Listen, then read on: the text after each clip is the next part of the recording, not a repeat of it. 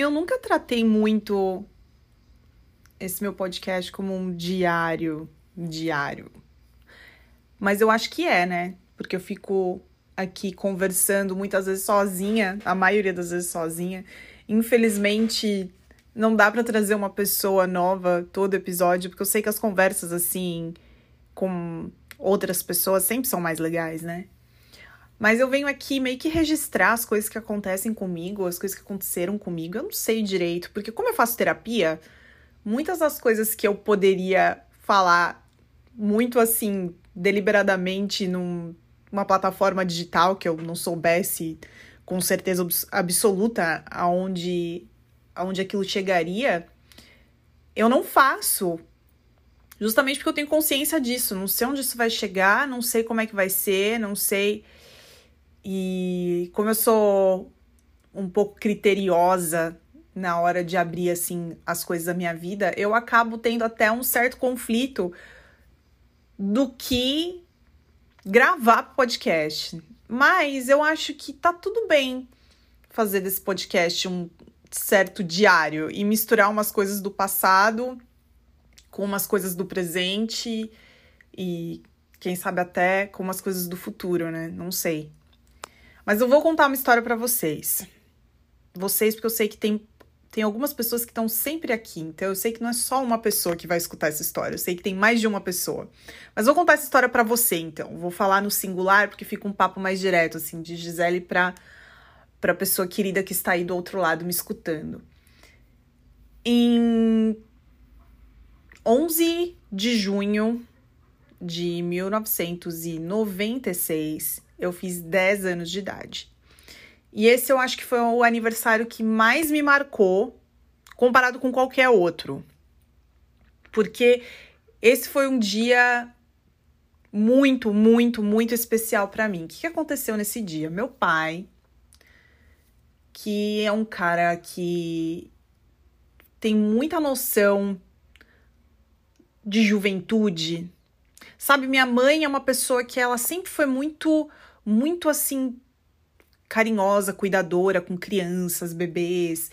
E o meu pai sempre foi um cara que teve muito, muito jeito com pré-adolescente, adolescente. Então, é, ele tinha essa noção muito, muito forte assim de juventude dentro dele.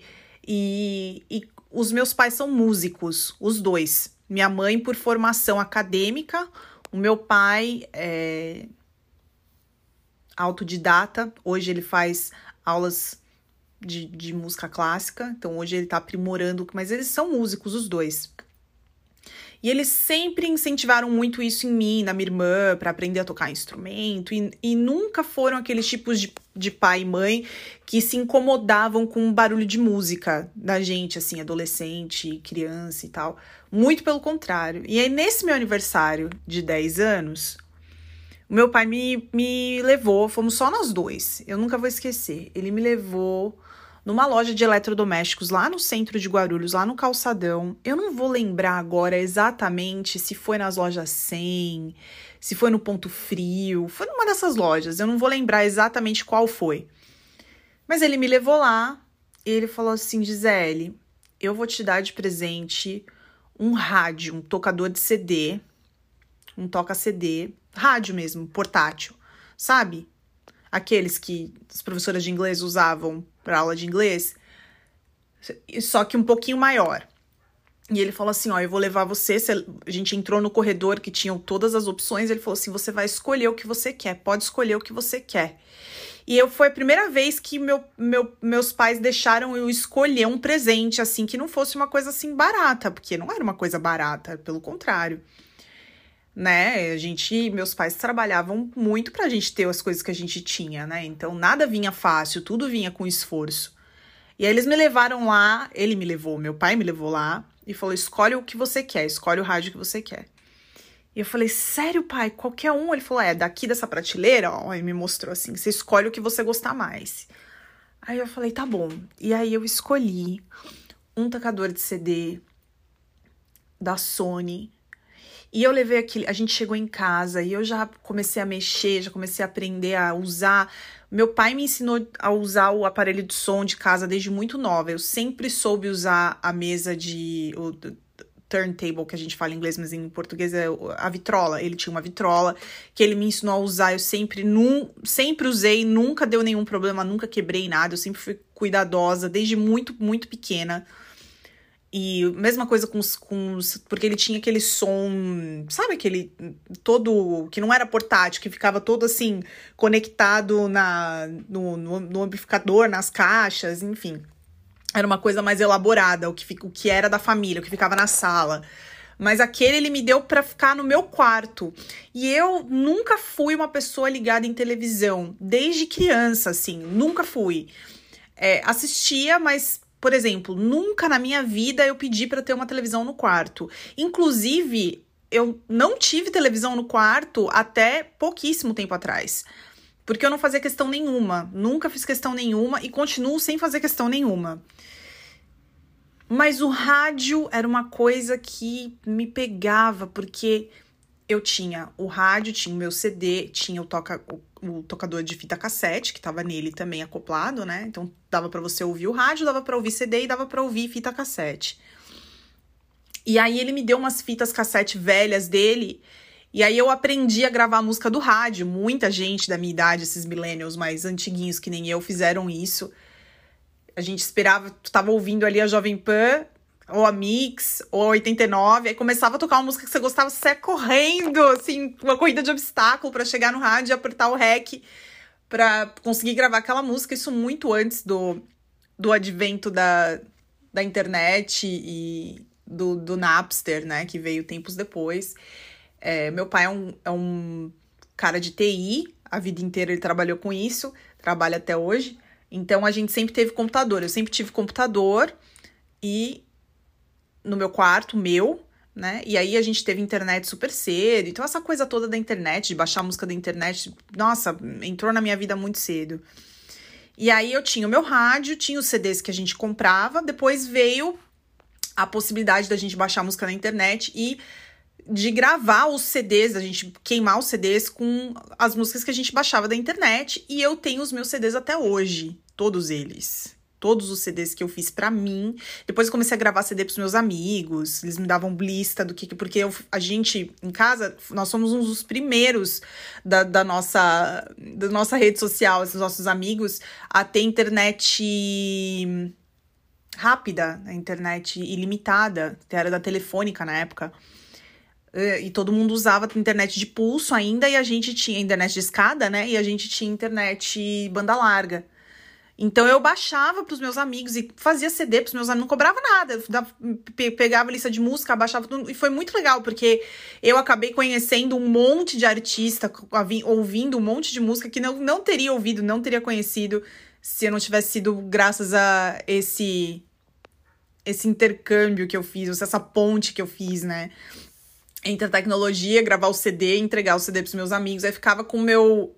Ficava com a minha pasta de música lotada, né? De, de MP3 e coisa tal. E muitos que, inclusive, eu tenho até hoje. Eu tenho um MP3 player que tá cheio de música até hoje, assim. E é muito legal. E aí, esse rádio, ele era, assim, um, uma extensão do meu corpo, assim, era uma coisa absurda. Porque para onde eu ia, em casa, eu levava ele junto. Então se eu tava cozinhando, eu levava pra cozinha. Se eu tava fazendo um bolo, porque eu era muito de fazer bolo quando era novinha, assim. Aí tava lá fazendo um bolo, tava lá fazendo um não sei o que, um brigadeiro lá com rádio na cozinha. Aí ia, tinha que lavar o quintal, porque na época tinha um cachorro e não sei o que. E minha mãe falava, ah, vai lavar o quintal. Aí levava o rádio pra cozinha. Infernizei meus vizinhos com as minhas músicas, com certeza. Porque eu via no último, quando eu tava lá no quintal, lavando o quintal, era no último volume, assim. E aí eu via, eu via, eu via, eu via. Aí ia tomar banho, levava o rádio junto, abria a janela, né, pra deixar o vapor sair e ouvia música. E assim, meus pais até hoje eles comentam, isso é muito engraçado. Até hoje eles fazem comentários é, das músicas que às vezes eles escutam e eles lembram: Nossa, Gisele, você ouvia essa música tomando banho no, no, no seu rádio no banheiro, levava o rádio pro banheiro. Depois, eu sempre tive o hábito de escrever e eu tenho meus diários, tenho muitas coisas antigas que eu guardo até hoje. E nessa fase, assim, mais adolescente, com 15, 16 anos, depois 17, 18, continuei escrevendo. E eu passava horas com um fone de ouvido. Depois que todo mundo ia dormir, eu continuava ouvindo música. no meu fone, ligado no meu rádio, e eu via, ouvia, ouvia, escrevia, escrevia, escrevia. E aquele rádio, assim, e me acompanhava em tudo. Se eu tava fazendo lição, se eu tava estu estudando, se eu tava, sei lá. É... Eu lembro da primeira vez que eu ouvi aquela música Believe da Cher, que tava tocando no rádio, na Jovem Pan nossa, de noite desafio, assim, de ficar no ICQ ou ficar no Messenger e virar madrugada ouvindo rádios. Eu tava ouvindo ali os CDs que eu queimava, porque a gente não ouvia na caixinha de som. Eu, pelo menos, não ouvia na caixinha de som. Eu fazia os meus CDs, queimava tudo e colocava tudo no, no, no tocador de CD e ouvia tudo no rádio. Então eu tenho. E, nossa, memórias e memórias e memórias, assim, por exemplo, quando eu era mais novinha, assim, uns 12 anos, né, antes da internet, a gente. Porque assim, a gente tinha computador em casa e não tinha videogame. Meu pai sempre foi muito contra console de videogame, porque ele sempre, desde muito novo, e meus primos tinham videogame, eu sempre pedia, ai, quero videogame, porque ia lá, brincava tal. E meu pai falava assim: me fala o jogo que você quer que eu coloco no computador. Eu falava, não, mas eu quero jogar no videogame. Ele falava, ah, para que videogame? Videogame é um computador é, subdesenvolvido. Ele sempre falou isso, assim. Eu fui, a gente foi ter nosso primeiro videogame, a minha irmã e eu, a gente foi ter nosso primeiro PlayStation com. Eu tava com 16 para 17 anos, assim. Antes disso era só computador. Então, todos os jogos que vocês, pessoas normais que tinham videogame em casa, jogaram no videogame, eu jogava no emulador no computador em casa. Então, eu tenho, por exemplo, memórias vívidas de jogar assim insanamente, incessantemente o Pitfall, o, o mais novo, né? Não o velho, velho, o mais novo.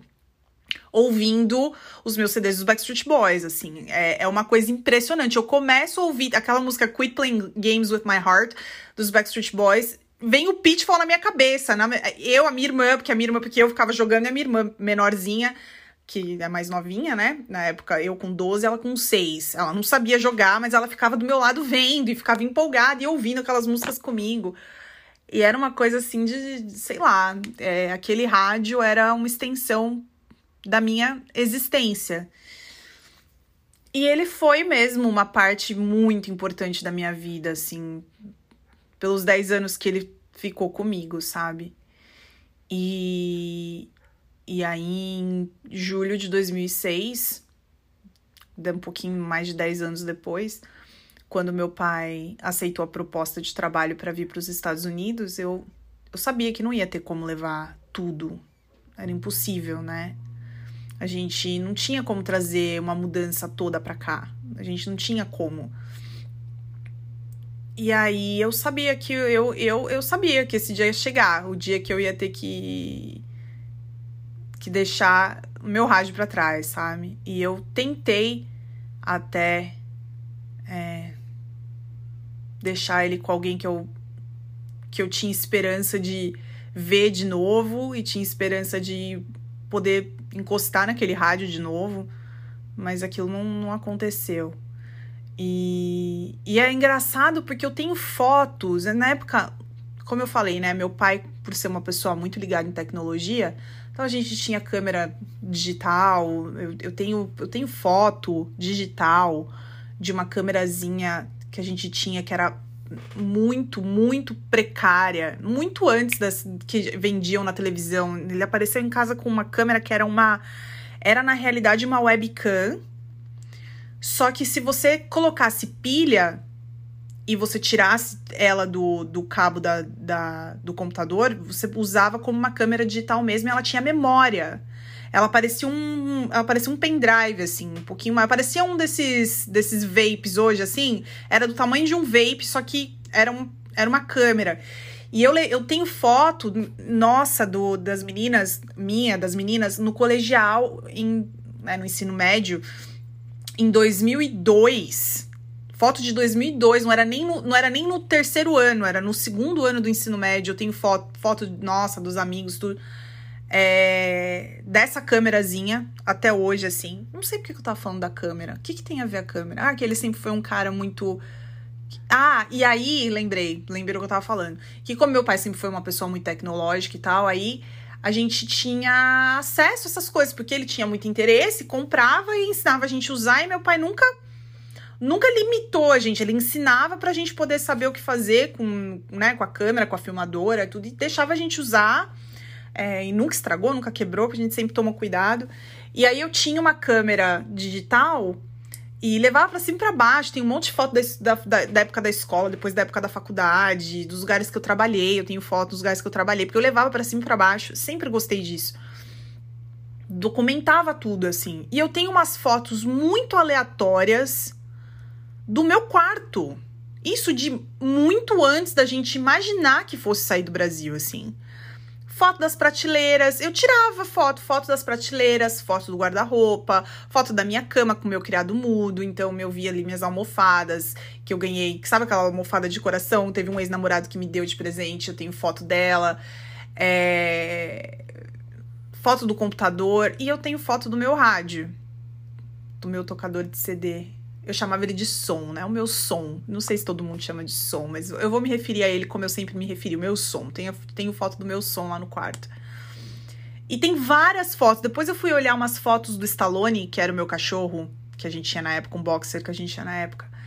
E eu fui olhar, e aí eu, no fundo eu vi a mesinha que ficava lá fora no quintal. Minha mãe tinha uma mesinha que ficava lá fora. E eu tirando foto do cachorro e o meu rádio em cima da mesa ali atrás, só pra provar mesmo que era onde eu ia, levava o meu som junto comigo. E e eu nunca esqueci dele, sabe? Vira e mexe, como eu ainda tenho meus CDs e eu ainda escuto os meus CDs, porque eu tenho um tocador maior de, de CD na sala. E eu vira e mexe ainda coloco um ou outro para escutar. Meu carro tem um tocador de CD, meu carro é de 2015 e ele tem um tocador de CD. Então, às vezes eu vou, se eu vou para algum lugar tenho vontade, eu vou lá e coloco um dos meus CDs antigos. CD, e o mais maravilhoso de tudo é que eu fazia os meus CDs, colocava assim, escrevia com caneta no CD, depois que eu queimava o CD, né? Colocava lá, é, sei lá, pop rock e o ano. Então, o CD mais antigo que eu tenho é de 2002. O primeiro CD que eu, que eu queimei é de 2002. É muito doido isso. Então, sempre pensava no meu rádio. Aí, semana passada, a minha irmã me mandou uma mensagem assim: Gisele, você lembra? Qual era o rádio? Eu tava falando com uma amiga disso. Qual que era o modelo do som que a gente tinha? Porque eu tinha um e depois que eu ganhei em. É, aí o que, que aconteceu? Em, em 96, eu com 10 anos, meu pai me deu meu som.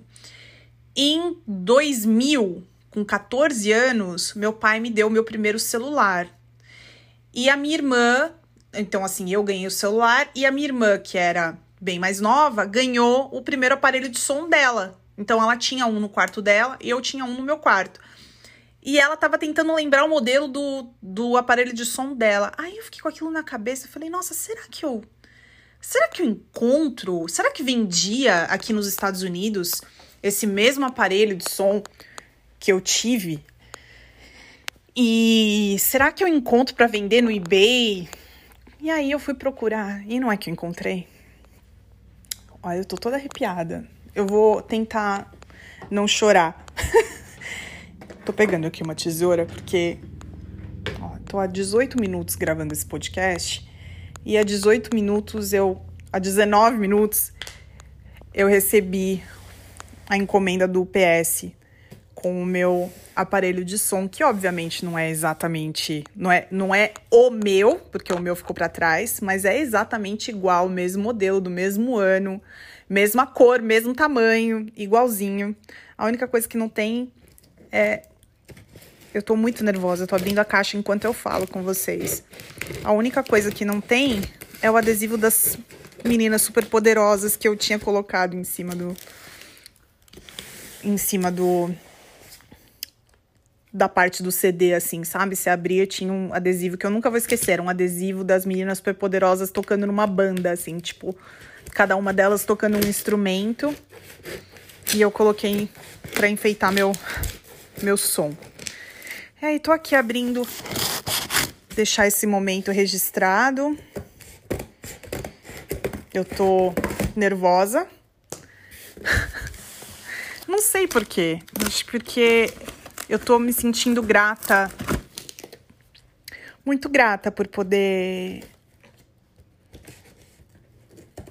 sei lá, abraçar ou encostar, tocar numa parte da minha história, porque o meu quarto, o meu quarto eu já não tenho mais. E muitas das coisas que eu queria ter ainda, sabe? Se eu não tivesse saído do, do Brasil, se eu não tivesse passado pelas coisas que eu passei. Ah, ele tá embrulhado num plástico bolha, meu Deus. Se eu não tivesse passado pelas coisas que eu passei, eu ainda teria. E com certeza o meu rádio seria uma dessas coisas que eu ainda teria. Que eu não, não ia ter coragem de me desfazer de uma coisa que eu amava tanto se eu não tivesse sido obrigada. Essa que é a realidade. Foi uma coisa que eu fui obrigada, né? Por isso que eu faço terapia. Vocês estão entendendo por que, que eu faço terapia? Eu tô abrindo aqui o plástico bolha e com bastante cuidado que eu não quero, pelo que eu vi nas fotos, ele tá em ótimas condições para ser um aparelho tão antigo. E também dizia na descrição que ele estava funcionando perfeitamente, que a única coisa que teve que trocar foi a correia do, do, do toca-fita. Mas eu não tô muito preocupada com toca-fita, porque eu não. Eu nem tenho nenhuma fita cassete, sabe? Então eu não tô muito preocupada com isso. Mas, ai meu Deus, ele é igual. Nossa, tá me dando até um. Ele é igual, ele é igual, ele é igual a textura, o tamanho, a cor. Meu Deus.